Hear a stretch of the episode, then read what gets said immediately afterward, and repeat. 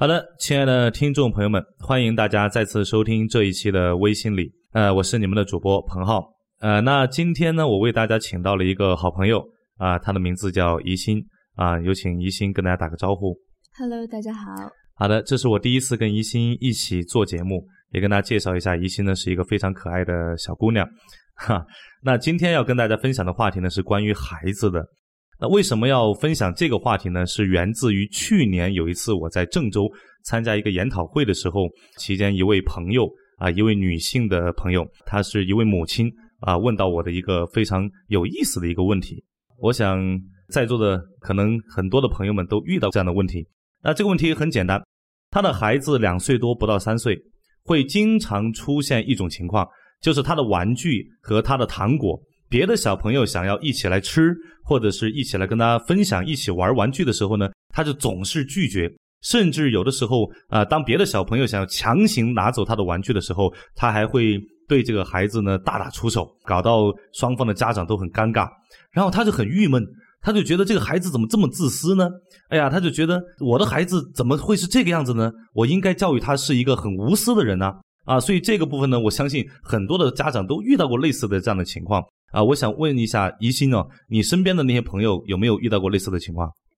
呃，其实就拿我小时候来说吧，嗯就小时候家长教导都是应该有孔融让梨，就是有一个分享的精神在里面。对，然后如果你不给你的小伙伴们就分享你自己的玩具或者吃的，一定会被家长批评。但是我小时候就是我对我讨厌的人吧，就一定一定不会给他，对我会坚守我自己的东西。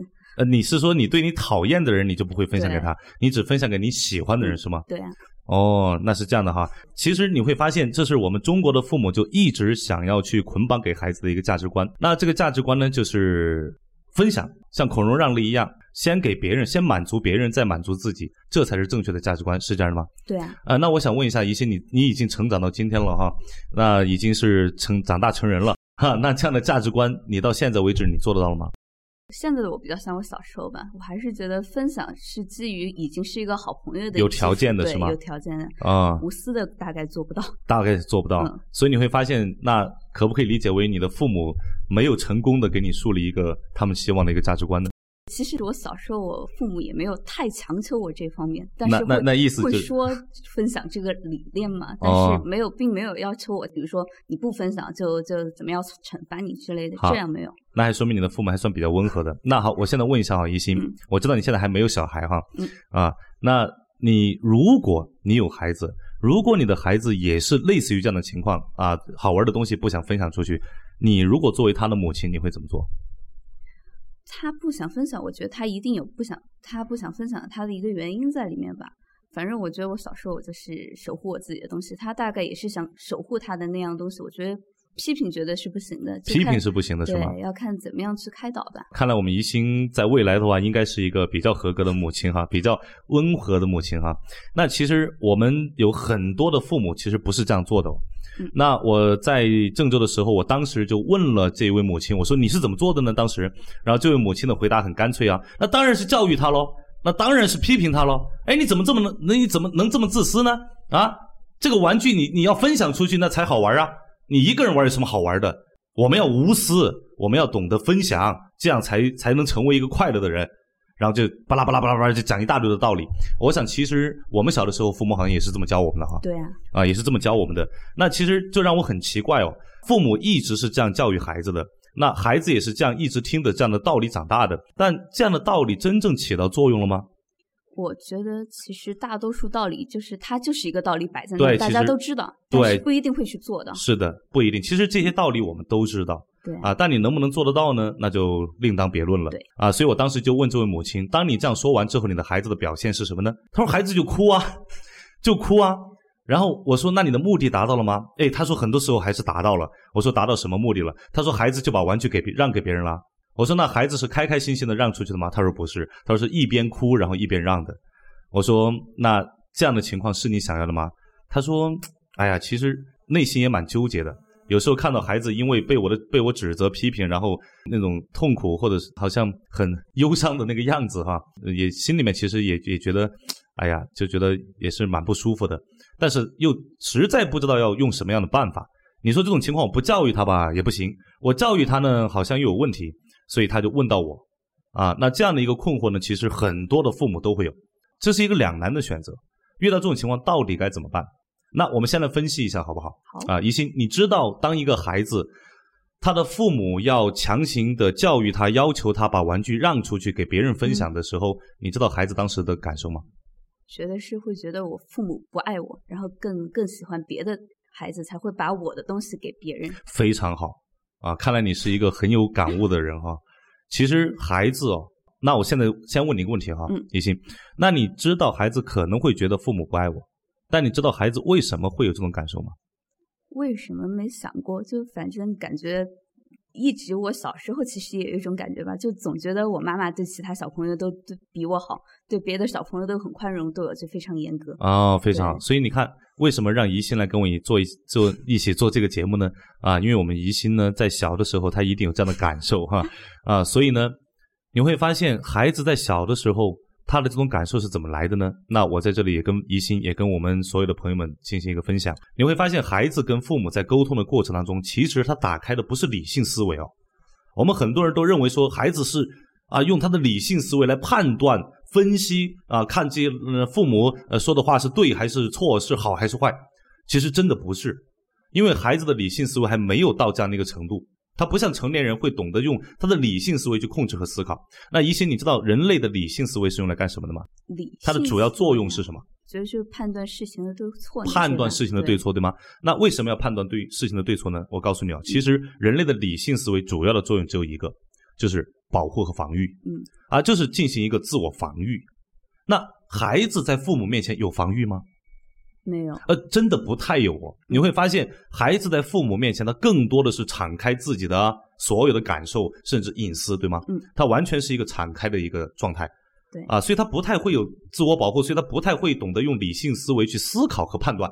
那孩子更多的是干嘛呢？他其实是用感受在跟父母进行连接。所以当父母说啊，你一定要分享出去，你怎么这么这么自私呢？你觉得孩子有没有可能进行思考说，哦，妈妈说的是对的，我要把它分享出去？你觉得有没有可能？我觉得不可能。其实不可能，对对。所以还给他讲道理，真的没有太多作用。嗯，那孩子用感受跟父母连接，当我们这样去跟他讲这样的道理的时候，孩子的感受是什么？你刚才说的非常的好，妈妈不爱我，妈妈爱的是别的孩子，因为她要帮助别的孩子把玩具从我手中抢走。对啊，那这问题就来了，如果妈妈不爱我的感受，孩子有了这样的感受，你觉得孩子会怎样做？哭。哦，可能不仅仅是哭，嗯哭是一定的嗯，因为孩子会觉得很伤心呢、那我告诉你哦，其实当他一旦觉得妈妈不爱我，他嗯爱别的孩子的时候，妈妈要帮别的孩子把我的玩具抢走，有了这样的一种感受的时候，你会发现孩子就非常的缺乏安全感。那么，当他的安全感缺乏的时候，他会采取怎样的行为？疑心，如果你回想一下你小时候，嗯当你缺乏安全感的时候，你会怎样？我会跑到角落里面一个人一个人待着，感觉把自己，藏起来，对吗？然后就自闭的倾向，可能如果严严重的话，会往那方面就会自闭，对吗？对非常好，你会发现孩子就会把自己藏起来。嗯，那为什么要藏起来呢？因为他觉得在那个角落里那是一个安全的空间，他要寻求更多的保护。所以当外界不能给他保护的时候，孩子只能怎样？自我保护。那如果孩子需要更多的自我保护，你觉得在这种情况下，孩子会愿意把东西分享出去吗？更不愿意。更不愿意。所以呢，孩子哪怕最后把玩具分享出去了，你也发现他是哭着分享出去的，心不甘情不愿的，他是一种被迫的状态，对吗？对。所以这个时候，在孩子的内心就会产生一种情绪，而这个情绪他可能不会表现出来，因为他开始自我保护，因为这个时候表现情绪，父母可能会怎样进一步的责怪他，所以你会发现这就是一个非常危险的一个多米诺骨牌式的一种效应甚至是对蝴蝶效应，一个小小的一个一个事件就引发了孩子整个人格的不完整。所以各位听众朋友们，听到这一段的时候，你开始觉得后怕了吗？你有想过，你的一句话其实已经深深的伤害了孩子，甚至对孩子这一生都造成了极大的影响吗？中国人有一句非常经典的古话，叫做“一句话可以兴邦，一句话可以亡国，一句话也可以毁掉孩子的一生”。那问题就来了，遇到这种情况到底该怎么办呢？教育他好像就让孩子有问题，如果不教育他，那难道就纵容他吗？怡心，你觉得应该怎样？纵容绝对是不行的。我觉得，既然像前面说的，就是要在一边给他安全感，然后给他非常好，足够的就说保证父母是爱你的情况下，然后才去对再去跟他说分享。看得出来对宜心是很有悟性的哈。啊，这个丫头不错哈。那你会发现，实际上刚才我已经讲了，如果我们这样去讲的时候，这样去跟他讲道理的时候，孩子会缺乏安全感，所以我们就要考虑如何给他建立安全感，对吗？对。好，如何才能给他建立安全感呢？好，我在这里讲，宜心，你的父母爱你吗？爱呀，爱你。嗯。那你觉得你的父母会尊重你吗？挺尊重的。哦，你真的有一对非常好的父母。嗯那其实你会发现，特别是我们中国的父母，你有没有发现一个问题？中国的父母百分之百的，我相信是百分之百的，都能够做到很好的去爱孩子，对吗？对。但是我相信有大部分的父母其实是不太懂得去尊重孩子的，同意吗？同意。真的，他们不太懂得尊重孩子，他们可能嘴巴上可能口口声声的讲，哦，我我我要尊重孩子的决定，尊重孩子的选择，但其实真的不太尊重了。那究竟什么才叫尊重呢？你知道尊重最关键的是要尊重孩子的什么吗？除了我刚才讲的要尊重孩子的选择、尊重孩子的决定、尊重这些东西外在的东西以外，你觉得有一个非常关键的，首先要学会尊重孩子的什么？你知道吗？他这个人，尊重他这个人。嗯那尊重这个人的什么呢？我觉得就包含他的一切。一切哈，好了，有的时候这个部分有点难的哈。好，我在这里跟大家进行一个分享。其实你会发现，尊重一个人要尊重他的什么，很多人是捉摸不透的，因为尊重这两个字实在是有点抽象和宽泛。那我在这里跟所有的听众朋友，也跟怡心一起分享一个非常重要的 NLP 应用心理学当中所讲到的一个内容，我相信对大家一定有帮助。我们尊重一个人，其实最关键的是要懂得首先学会去尊重这个人的界限。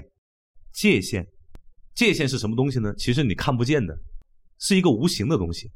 那这个部分其实是要我们慢慢的去感受的。我们先来说一下孩子为什么会有这种所谓的自私的表现，好吗？从两岁开始，有的孩子会早一点，有的孩子会晚一点，这个这个没有关系，都是正常的。其实孩子的这个行为背后，是因为从两岁开始，孩子就已经在形成一个意识，这个意识叫什么？领地意识。你知道什么叫领地意识？你有看《动物世界》吗？有其实小孩子有的行为跟动物是一样的，你信吗？呃信，哎，小小孩子有的时候别人说叫什么小屁孩儿，对吧？那小屁孩儿就好像很恐怖的，因为他就像动物一样，他的行为完全没有什么没有规律可言，对吧？所以你会发现小孩子有的时候跟动物一样，动物世界里面的所有的动物有没有领地意识？有的。一定有领地意识，对吧嗯？比如说那些狗，你看遛狗的时候，那个狗到处闻去嗅，然后怎样，在庄子下撒一泡尿，到处去撒一泡尿。其实它真的不是为了撒尿而撒尿，它在干嘛？它在建立它的什么？领地，领地。好了，那小孩子从两岁开始，大概这个时候就开始也要形成一个领地意识。什么叫领地意识呢？就是这个东西是我的，这个玩具是我的。你会发现他开始有了所谓“我的”这样的意识。那这个意识是好还是不好呢？我觉得是好的。其实我告诉你，它没有好与坏，它是正常的，它也是应该的。反倒是如果孩子在这个时候没有有效的形成领地意识，未来对他的人生的影响反而会更大，因为他极有可能会缺失自我，他不太懂得去尊重自我，他通常会活在别人的世界里面。其实这样的人在我们身边真的不少见，活在别人的世界里面，他不懂得去活在自己的一些世界当中，他不太懂得去尊重自我，所以你会发现孩子开始形成领地意识，那这个东西是我的，那这个部分父母有没有看到？如果看到了之后，我们该怎么做呢？回归到刚才我们讲的话题，尊重对方的界限。那么，怡信，你有看到这个当中的界限了吗？我们先不说界限是个什么东西哈，好这个话题有点大，以后再来分享。我们先说一下孩子的领地意识，领地有没有界限？有啊，领地有界限，对吗？对，那如果你越界会怎样？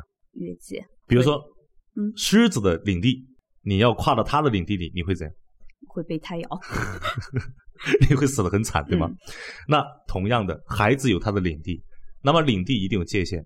如果父母要跨强行跨越他的领地，其实就会让孩子造成一种怎样不安全感，就会造成孩子的反抗。你说那那那孩那他是我的孩子啊，我是爱他的呀、那我是他怎么会对我也有这种反抗呢？其实，在这个部分当中，所有人，包括父母，包括最亲密的人，我们一旦产生了越界的行为，都会造成什么关系的不平衡，那么直至关系破裂。那么这个时候最关键的就是要去尊重孩子的领地，尊重孩子的界限。怎么做呢？先给他们建立足够安全感。好，建立安全感，这就、嗯这就是在讲安全感了。嗯好，那我这样，我不不用说太多的理论好吗？我直接告诉宜兴，告诉所有的朋友，我是怎么做的好吗？其实我的孩子，在很多人看来，我的孩子个性是很强的，他很多东西他也不愿意分享出去。而且我的孩子有的时候，因为他个性比较强，所以别的孩子稍微要去强行的去拿他的东西，他就会大打出手。有的时候一巴掌扇过去，或者有的时候就狠狠的推对方一把。那这种情况你看到之后会怎么做呢？我告诉你我会怎么做，我会蹲下来跟孩子讲一句话，我说孩子，这个玩具是你的，它永远都是你的，这一点爸爸是完全清楚的。所以呢，你完全有权利，听懂了？这句话非常的重要，你完全有权利去选择如何支配和使用它。我知道你现在还没有玩够，所以你还没有做好分享的准备。等你做好了准备，我们再考虑要不要分享，好吗？你会发现，我的孩子听完这段话之后，他的感受是什么？他会感受到爸爸不爱我吗？不会，一定不会嗯，他会感受到爸爸很爱我，对吗？对爸爸跟我是站在一边的，对吗？所以你会发现他会怎样？安全。那么安全的同时，我告诉他，玩具永远都是你的，对吗？对，所以你会发现，我尊重到了孩子的界限嗯。那么孩子在足够的安全感，那宜兴，你小的时候，如果你觉得这个东西永远都是你的，谁也抢不走，嗯，会这样，随便放，你们就谁随便放啊，对，你谁爱拿谁拿啊对啊，对，他永远是我的，反正你也抢不走。所以你会发现，当他足够的安全之后，他就真的开始把这个玩具怎样分享出去。分享出去。当然，他也会顺带跟跟跟其他的小朋友说一句话：记得一会儿还给我哟，因为那永远是我的东西，对吧？所以你会发现，这样的做法才是真正能够实现我们的目的的。大家永远记住，杯子里要倒出水来，最大的前提就是杯子里怎样，要有水一定要有水。所以，当孩子内在装满爱的时候，他才会去分享爱。如果他的内在没有装满爱，他是不懂得分享的。所以今天跟大家分享的就是，爱孩子之余，我们还要懂得去尊重孩子。其实任何人都一样，我们在人与人的交流过程当中，一定要懂得去尊重彼此的界限，这样我们的关系才能完整。好的，非常感谢一心，也非常感谢所有的听众朋友们。这一期微信里就跟大家分享到这里，希望对大家有所帮助。那也希望所有的朋友们在工作休闲之余，听完之后如果觉得好，也可以把它分享出去。你可以把它分享到微信、微博啊，你的朋友圈，你也可以分享到通过短信二维码分享给更多的朋友，让我们大家一起来成长。好的，谢谢大家，我们下次再会。